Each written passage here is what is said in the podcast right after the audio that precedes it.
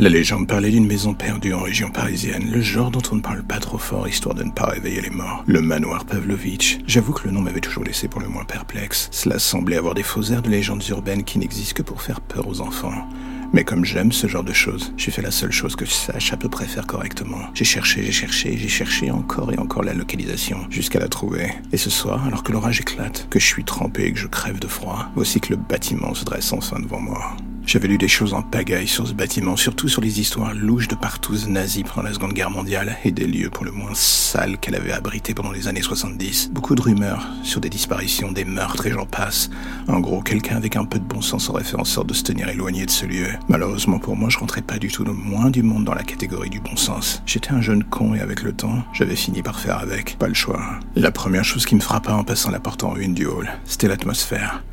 Oui, c'était une ruine cette baraque, mais bizarrement le son de l'extérieur semblait d'un coup totalement éteint, comme si quelque chose protégeait la vie intérieure de cette maison. On ne voulait pas entendre ce qui s'y passait. Ou alors encore une fois, je me faisais juste des idées.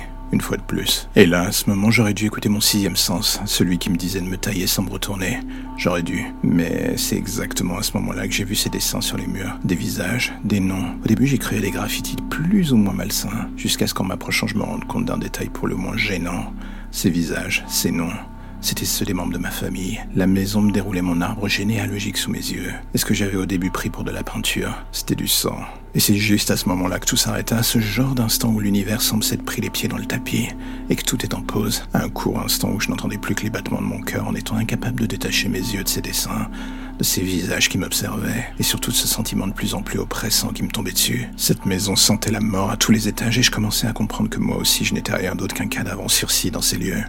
J'aurais voulu me dire que j'allais pouvoir m'échapper, partir, oublier, faire en sorte que tout ça ne soit qu'un cauchemar. Mais quand la vie reprit son cours, je réalisais que je ne pouvais plus bouger. J'étais de l'autre côté, j'étais dans le mur. Je voyais mon corps étendu sur le sol dans ce couloir, et ces hommes de la police le regardant en prenant des notes. D'un coup, je n'avais plus qu'une seule envie, hurler, leur dire que j'étais là. Mais personne ne m'entendait, personne de vivant du moins. Et c'est là que je compris.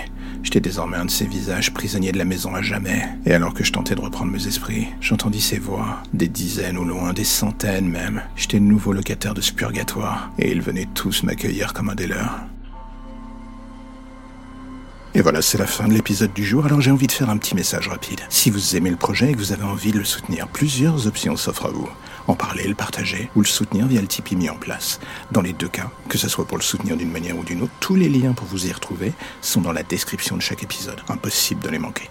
Et en attendant le prochain épisode, justement, n'hésitez pas à rattraper ceux que vous n'avez pas encore entendus, voire même à vous refaire une écoute de tous les épisodes. J'ai envie de dire soyons fous. En attendant, on se dit à bientôt pour de nouvelles histoires plus ou moins sombres.